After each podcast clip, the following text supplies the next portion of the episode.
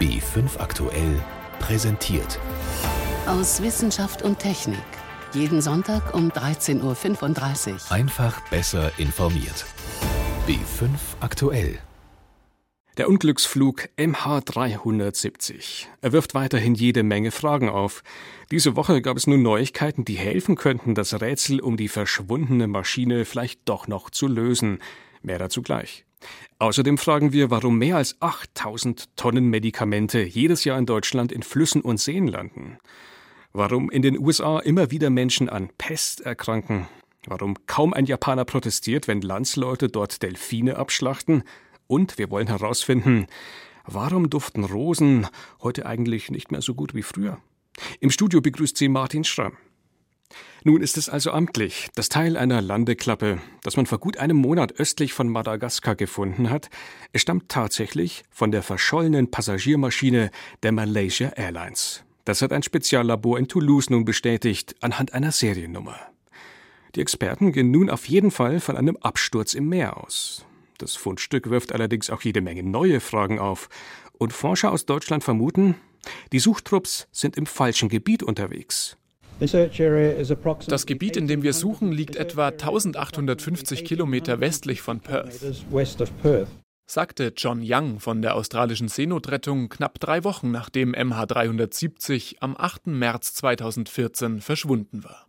Daran hat sich seitdem nicht viel geändert. Nach wie vor suchen die australischen Behörden vor der Südwestküste ihres Landes nach der verschollenen Boeing 777 der Malaysia Airlines. Doch Arne Biastoch vom Geomar Helmholtz Zentrum für Ozeanforschung in Kiel kommt jetzt auf dieses Ergebnis. Unsere Analyse liegt etwa dreieinhalbtausend Kilometer weiter nördlich, also eher vor Indonesien, vor Java. Und damit in einem Gebiet, in dem bislang höchstens flüchtig aus der Luft nach Wrackteilen gesucht wurde. Als Grundlage für ihre Berechnungen dient den Kieler Meeresforschern erstens das einzige Wrackteil, das bisher aufgetaucht ist. Und zwar der Teil eines Flügels, der Ende Juli auf der Insel La Réunion angespült worden war, rund 6000 Kilometer westlich von Indonesien oder Australien, einmal quer durch den Indischen Ozean. Zweitens brauchen die Kieler Forscher die genauen Strömungsdaten des Indischen Ozeans. Die haben sie von französischen Kollegen aus Toulouse bekommen. Gerade an der Oberfläche hat man eine sehr gute Abdeckung an Beobachtungsdaten, nämlich vom Satelliten und von frei driftenden Bojen. Und dadurch hatten wir Strömungsdaten für jeden Tag der letzten 16 Monate zur Verfügung. Und drittens brauchen Sie natürlich einen Superrechner, den Sie mit den Strömungsdaten füttern können, um herauszubekommen, wo die Flügelklappe 16 Monate vorher ins Meer gestürzt war. Dabei greifen Sie zu einem Trick. Die Forscher haben virtuelle Partikel ins Meer vor La Réunion gesetzt, insgesamt zwei Millionen Stück, jedes einzelne ein mögliches Wrackteil. Diese Partikel haben sie gewissermaßen in die Vergangenheit zurückdriften lassen. Als Ausgang haben sie dabei nicht nur den konkreten Fundort und Zeitpunkt auf La Réunion gewählt, sondern den gesamten Küstenabschnitt und den kompletten Juli, weil die Flügelklappe möglicherweise schon längere Zeit an der Küste entlang gedümpelt war. Die große Masse der Partikel landete nach den Berechnungen direkt vor der indonesischen Küste und keines davon dort, wo die Australier im Moment suchen. Wir vermuten, dass ein Teil des weiter südlich, also in dem jetzigen Suchgebiet gestartet ist, auch deutlich weiter südlich ankommen würde. Eventuell vielleicht an der südafrikanischen Küste. Daran würden auch zusätzliche Einflussfaktoren wie Wind oder Wellen, die an der Flügelklappe gezerrt haben könnten, nichts ändern, vermutet Biastoch. Trotzdem will er genau das in den nächsten Wochen nochmal zusätzlich berechnen. Bei aller Euphorie macht er übrigens klar, die aktuellen Erkenntnisse sind nur ein weiterer Puzzlestein bei der Suche nach MH370. Und das neue Gebiet vor Indonesien ist genauso groß wie das, in dem die Australier gerade suchen, nämlich rund 120.000 Quadratkilometer und damit so groß wie Bayern, Baden-Württemberg und Hessen zusammen. Das Einzige, was wirklich helfen würde, wenn man weitere Teile finden würde, vor allen Dingen in anderen Positionen, wäre das natürlich sehr optimal, denn dann könnte man ähnliche Driftanalysen machen und gucken, wo sich die Ursprungsgebiete überlappen. Damit ließe sich das Absturzgebiet sicherlich deutlich besser einschränken. Aktuell bleibt trotz aller Analysen erstmal nur die Erkenntnis, dass die bisherige Suche der Australier möglicherweise völlig fehl am Platz war. Und bisher wollen die Suchmannschaften ihre Strategie offenbar auch nicht ändern. Moritz Pompel war das über die Suche nach Flug MH370. Die Pest. Für uns heute ist das eine Krankheit aus vergangenen Zeiten, aus dem Mittelalter, als der sogenannte Schwarze Tod allein in Europa Millionen Menschen dahingerafft hat. Ein Drittel der Bevölkerung. Inzwischen hat die Pest ihre Schrecken verloren. Schließlich kann man sie mit Antibiotika behandeln und Europa gilt als pestfrei. Europa nicht aber der Rest der Welt. Sogar in den USA erkranken immer wieder Menschen. Diesen Sommer haben vor allem zwei Fälle im Yosemite Nationalpark für Schlagzeilen gesorgt. Warum der Pest so schwer beizukommen ist, Guido Meyer berichtet. Die CDCs gibt es überall. In jedem Bundesstaat der USA gibt es Zentren für Krankheitskontrolle und Prävention. Sie sind dem US-Gesundheitsministerium unterstellt. Hier in Colorado ist ihr Hauptsitz in Sachen Pestbekämpfung im beschaulichen Fort Collins. Sogar noch außerhalb von Fort Collins, inmitten der Prärie von Colorado, idyllisch und abgeschieden an einem See. Und das ist auch gut so, warnt das Schild an der massiven Eingangsschleuse doch vor nicht näher bezeichneten biologischen Gefahren. Stop Biohazards Present. Und die zeigt die Biologin Mai Chu, denn auch in ihrer Petrischale, ausgestorben geglaubte Pestbakterien. Die Pest wird von einem einzelligen Organismus namens Yersinia pestis hervorgerufen. Normalerweise entsteht die sogenannte Beulenpest, die durch Flohbisse übertragen wird. In die neue Welt kam die Pest zu Beginn des 20. Jahrhunderts und zwar über Ratten an Bord von Schiffen. Aus den Häfen breitete sich die Pest schnell aus auf wilde Nagetiere. John Papi aus dem Gesundheitsministerium in Denver, der Hauptstadt des Bundesstaates Colorado. Seit sich die Pestbakterien in der Natur auf Nagetiere ausgebreitet haben, ist es unmöglich, die Krankheit wieder loszuwerden. Schließlich können wir nicht alle wilden Tiere in Colorado umbringen. Wenn sich die Pest ausbreitet, fallen ihr zunächst einmal viele Nagetiere zum Opfer. Dann verschwindet das Bakterium für ein paar Jahre aus dem Gebiet. Daraufhin regenerieren sich die Nagerpopulationen, bis sie erneut boomen und auch die Pestbakterien zurückkehren und sich wieder ausbreiten. Die Pest hat sich mittlerweile über den ganzen Westen der USA ausgebreitet. Colorado, Arizona, Nevada und New Mexico sind ihre Hochburgen, genauso wie Kalifornien. Allein im August haben sich zwei Camper im Yosemite National Park in Kalifornien die Pest eingefangen. Randall Smith im kalifornischen Ventura County für Umwelt- und Gesundheitsfragen zuständig. Manchmal erkennen es die Ärzte und manchmal nicht. Wir versuchen sie daran zu erinnern, dass es mögliche Pestfälle in unserem County geben könnte. Aber oftmals denken sie nicht daran. Das ist nicht die erste Krankheit, die einem einfällt, wenn man einen Patienten sieht. Daran wird sich in dieser Region auch in Zukunft wohl wenig ändern, denn los wird man die Pest nicht mehr. Dass sich Ärzte dabei schlecht auskennen, beobachtet auch Dan Bowles, der Direktor des Gesundheits- und Umweltamtes in Colorado Springs. Wenn man in einer Dekade immer nur ein paar Fälle hat, wie viele Ärzte haben dann jemals menschliche Beulenpest gesehen? Sie haben es in der Regel nicht. Wenn Sie es also sehen, erkennen Sie es nicht. Auch Mai Chu von den Centers for Disease Control and Prevention in Fort Collins beklagt die mangelnde Ausbildung ihrer Medizinkollegen in Colorado und in den benachbarten US-Bundesstaaten. Oftmals ist es für den Patienten zu spät, wenn wir hier den Fall untersuchen.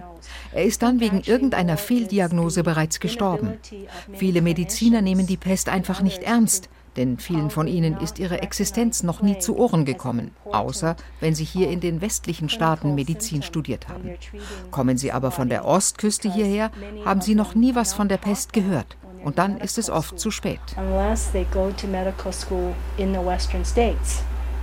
Because if they come from the East Coast, never hear of it. So it's too late. Die Pest in den USA, auch in einem der reichsten Länder der Erde, kann man sie nicht einfach so ausradieren. Ein Beitrag von Guido Meyer. Sie hören B5 am Sonntag aus Wissenschaft und Technik im Studio Martin Schramm. Unglaubliche 8000 Tonnen Medikamente landen in Deutschland jedes Jahr da, wo sie nicht wirklich hingehören. In Flüssen und Seen. Und unsere Kläranlagen, die sind rein technisch gar nicht in der Lage, diese Wirkstoffe aus dem Abwasser zu fischen. Doch Wer will schon den Wasserhahn aufdrehen, um dann einen Cocktail aus Antibiotika, Schmerz- und Röntgen-Kontrastmitteln serviert zu bekommen? Forscher entwickeln daher schon länger Verfahren, um solche Substanzen doch wieder aus dem Wasser zu entfernen. Zwei Möglichkeiten wurden diese Woche bei einer Tagung in Dresden vorgestellt. Helmut Nordwig berichtet. Zwei Frauen, eine Mission. Sie wollen Medikamente aus dem Abwasser von Kläranlagen entfernen. Die Konzepte von Stefanie Hild und Katrin Schuhn haben einiges gemeinsam. Vor allem, das belastete Wasser soll durch einen Filter strömen, der einen Feststoff enthält. Einer der beiden steckt auch in manchen Wasserfiltern für den Haushalt, ein schwarzes Pulver namens Aktivkohle. Aktivkohle kann man sich ein bisschen vorstellen wie ein Schwamm. Das ist eine Substanz, die, wie der Name sagt, aus Kohle besteht und die unterschiedliche Poren hat, unterschiedlich große und an der Substanzen gebunden werden können. Das kann damit wie ein Schwamm aus dem Wasser rausgezogen werden und ist dann natürlich irgendwann voll. Das ist Stefanie Hild vom Dechemer Forschungsinstitut in Frankfurt, Spezialistin für Elektrochemie, also für Stoffumwandlungen mit Hilfe von Strom. Strom kommt dann ins Spiel, wenn die Medikamentenrückstände in den Löchern des Aktivkohleschwamms hängen geblieben sind. Im Abwasser hängt nämlich eine sogenannte Elektrode. Sie kann bei Bedarf eingeschaltet werden, sodass Strom fließt. Und dadurch finden dann chemische Prozesse statt, wo dann zum Beispiel Ketten aufgespalten werden. Diese Substanzen sind meistens sehr, sehr große Moleküle, sehr komplexe, die dann zu kleineren Stücken zerhackt werden. Ein Ziel wäre es, dass wir die zu so kleinen Bausteinen wie zum Beispiel CO2, was im Wasser sprudelt, oder zu weiteren kleinen unschädlichen Bausteinen zerhacken können. Dieses Ziel hat Stefanie Hild noch nicht ganz erreicht. Oft wissen die Forscherinnen und Forscher nicht, was genau entsteht, wenn der Strom die Arzneimoleküle zerhackt. Ein springender Punkt, denn es sollen ja keine Stoffe herauskommen, die giftiger sind als vorher. Bekannt ist auch, dass Aktivkohle nicht alle Wirkstoffe gleich gut bindet. Hier ist ebenfalls noch Forschung nötig. Manche Kläranlagen setzen aber schon jetzt Aktivkohle ein. Die muss von Zeit zu Zeit aus dem Filter herausgeholt und in einer Spezialfirma gereinigt werden. Bei dem neuen Verfahren wäre das nicht nötig. Es genügt für ein paar Stunden den Strom einzuschalten, dann sind die Medikamente zerhackt und die Aktivkohle in der Kläranlage wieder sauber. Solche Lösungen werden dringend benötigt, denn Flüsse und Seen müssen sauberer werden, eigentlich schon bis Ende dieses Jahres. Das sieht die sogenannte Wasserrahmenrichtlinie der EU vor, doch mit der Umsetzung hapert es noch. Aktuell gibt es da noch nicht die Änderungen, die eben für die Kläranlagen zur Pflicht werden, dass es eben bestimmte Nachrüstungen geben muss, um diese Spurenstoffe zu entfernen. Aber das ist aktuell ein politisch hochbrisantes Thema, was dazu führt, dass da mit Sicherheit auch in der nächsten Zeit nachgebessert wird. Dass also die Kläranlagen aktiv werden, um die EU-Richtlinie zu erfüllen, sagt die andere der beiden Forscherinnen, Katrin Schuhn, Professorin an der Universität Koblenz-Landau. Auch sie hat eine Art Filterschwamm entwickelt, bei ihr nennt er sich Hybrid-Kieselgel. Tatsächlich ein Gel, das aber in getrockneter Form als weißes Pulver eingesetzt wird. Die Farbe ist nicht der einzige Unterschied zur Aktivkohle. Es sieht so aus, dass wir eine neue Verbindung generieren aus unserem Hybrid-Kieselgel und dem Pharmazeutikum, welche keine negativen Auswirkungen auf die Umwelt hat. In einer Verbrennungsreaktion wird es entsprechend in die Bestandteile zerlegt, wo eben dann entsprechende Gase entstehen, die für die Energiegewinnung verwendet werden können. Und es entsteht Sand und das können wir quasi dem ganz normalen Boden wieder zuführen. Man kann das Material nur einmal verwenden, muss es also von Zeit zu Zeit aus dem Abwasser herausholen.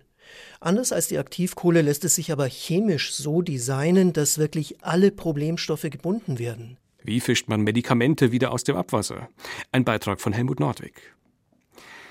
Es ist ein Gemetzel, das zu trauriger Berühmtheit gelangt ist. Japanische Fischer machen jedes Jahr ab September Jagd auf Delfine und schlachten sie regelrecht ab. So auch dieses Jahr wieder. Eine brutale Treibjagd, die weltweit auf Empörung stößt. Doch wie kommt es, dass ausgerechnet die Japaner selbst mit diesem aus unserer Sicht brutalen Treiben offenbar kein Problem haben?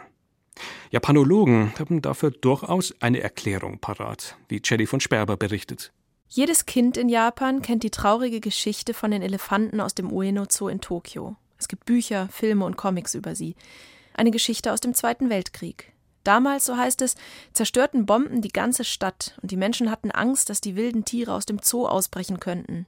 Deshalb wurden die drei Elefanten des Zoos auf grausame Weise getötet. Sie mussten verhungern.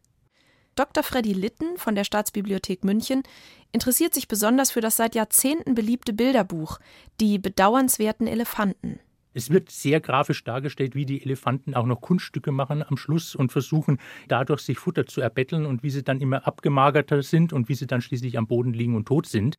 Dieses Bilderbuch wird durchaus auch Kindern mit drei oder vier Jahren vorgelegt, um sie eben dazu zu erziehen, dass Krieg was Schlimmes ist. Freddy Litten hat entdeckt, dass vieles an dieser Erzählung nicht stimmt. Der Zeitpunkt zum Beispiel. Tatsächlich starben die Tiere nicht 45, sondern zwei Jahre früher, als keine einzige Bombe auf Tokio fiel. Auch dass der Zoodirektor keine andere Wahl hatte, als sie verhungern zu lassen, stimmt nicht. Man durfte sie nicht erschießen angeblich. Das Gift haben sie nicht gefressen, da waren sie zu schlau dazu. Spritze ging angeblich nicht, weil angeblich die Nadeln abgebrochen sind. Das ist definitiv falsch. Und dann blieb angeblich dem kommissarischen Zoodirektor nichts anderes übrig, als die Elefanten verhungern zu lassen. Und sie sind dann nach zwei bis vier Wochen ziemlich qualvoll eingegangen. Das klingt brutal und es zeugt auch nicht von einer besonderen Liebe zur Natur, die der japanischen Kultur ja häufig nachgesagt wird. Diese Naturliebe sei auch ein Missverständnis, sagt der Japanologe Klaus Vollmer.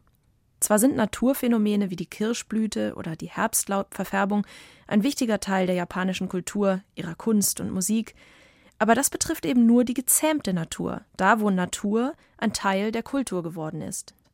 So sind in Japan besonders die niedlich gezüchteten Tiere als Haustiere beliebt, nicht die naturnahen. Bei den Hunden etwa.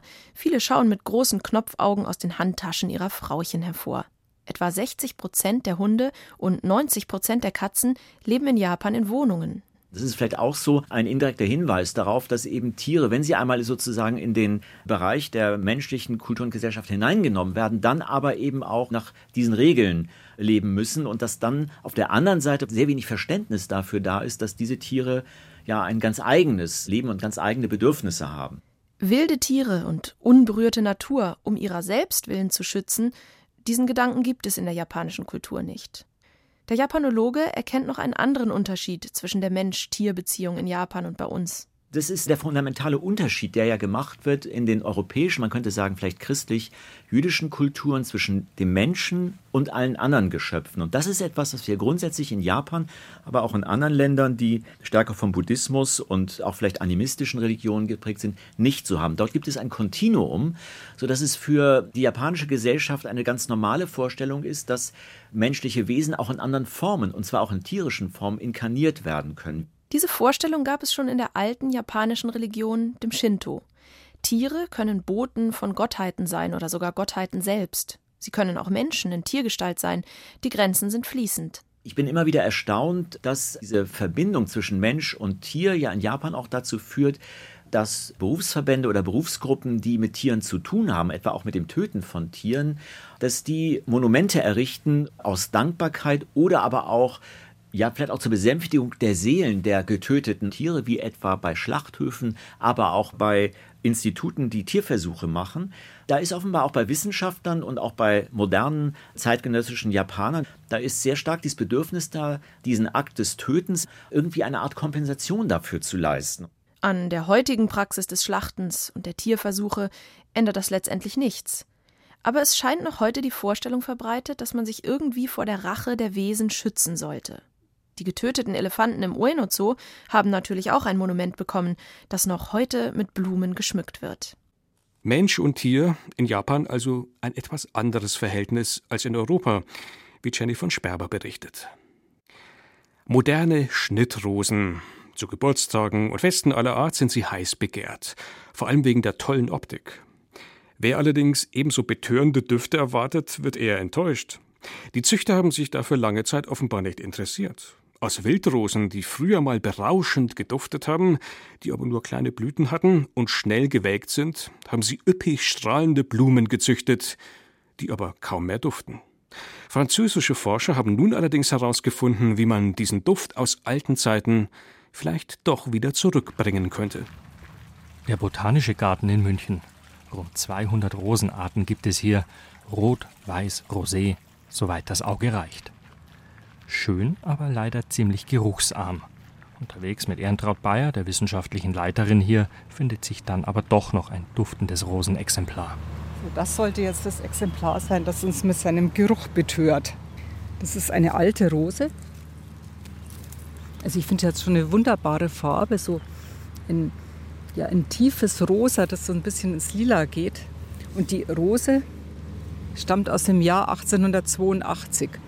Eine Züchtung, die also über 125 Jahre auf dem Buckel hat.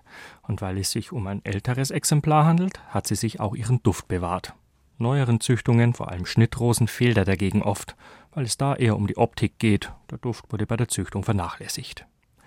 Wie es soweit kommen konnte, untersuchen Mohamed Bendamane von der Hochschule Lyon und seine Kollegen. Why they lost their scent, this is not very well known. Warum sie ihren Duft verloren haben, das ist nicht bekannt. Wir wollen verstehen, warum einige Rosen duften und andere nicht. Und dafür suchen wir nach Genen, die für bestimmte Duftstoffe verantwortlich sind. Der typische Rosenduft besteht aus mehreren hundert Einzelstoffen. Die französische Forschergruppe hat nun ein Gen identifiziert, das offenbar für die Bildung eines wichtigen Bestandteils des Rosenduftes zuständig ist. Ein Stoff, der die leichte Alkoholnote im Rosenduft mit ausmacht.